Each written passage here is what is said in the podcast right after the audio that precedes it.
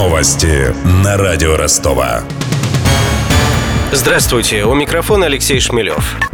Обстрелян российский мобильный военный госпиталь, развернутый в Алеппо. Погибла женщина-медик. Ее двое коллег получили ранения. Как сообщили в Министерстве обороны России, боевики, предположительно из сирийской оппозиции, открыли огонь по госпиталю, когда он вел прием местных жителей. Среди них также есть раненые. Ответственность за произошедшее Минобороны возложила на западных союзников сирийской оппозиции. Якобы они передали боевикам координаты мобильного госпиталя.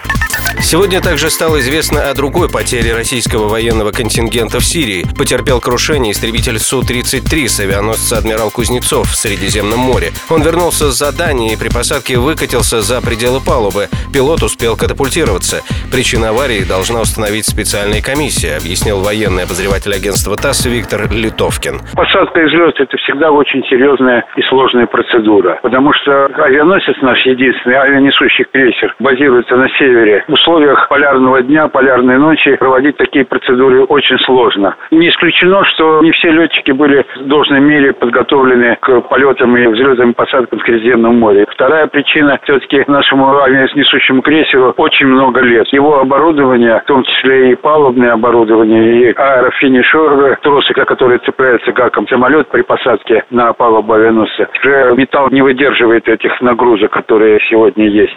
Это уже второе ЧП с российским самолетом за последний месяц. 14 ноября за несколько километров до авианосца упал в море МиГ-29.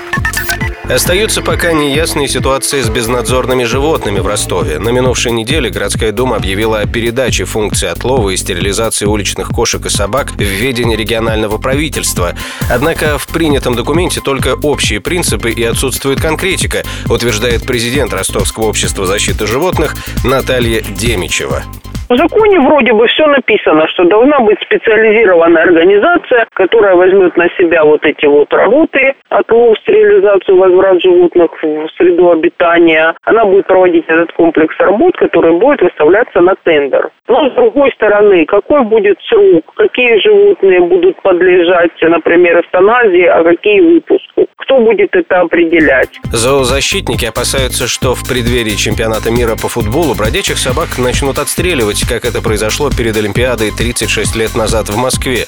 Чтобы этого не случилось, активисты объединились в собачий патруль для массовой стерилизации безнадзорных псов. В планах открыть в следующем году специальный центр с ветеринарами и волонтерами, рассказывал радио Ростова минувшей осенью один из организаторов собачьего патруля Сергей Меньшиков. На первом этапе мы собрали средства и построили центр льготной стерилизации. Этот центр льготной стерилизации принимает массово в течение следующего года животных, стерилизует их, вакцинирует, передерживает 10-14 дней и выпускает в естественную среду обитания. Конечно же, за год не удастся решить проблему на 100%. Центр льготной стерилизации продолжает свою работу и не дает популяции увеличиваться. По предварительным данным, в Ростове около 6 тысяч бездомных псов. Чтобы избавить городские улицы от них, надо стерилизовать примерно 80% популяции. На это потребуется 6 лет и не меньше 7 миллионов рублей. Про деньги. Официальный курс евро на вторник упал на 70 копеек и составляет 67 рублей 76 копеек. Доллар подешевел на 23 копейки и стоит 63 рубля 92 копейки. У меня вся информация к этому часу. У микрофона Алексей Шмелев. Над выпуском работали Денис Малышев, Мария Погребняк, Ксения Золотарева и Виктор Ярошенко. До встречи через час. Новости на радио Ростова.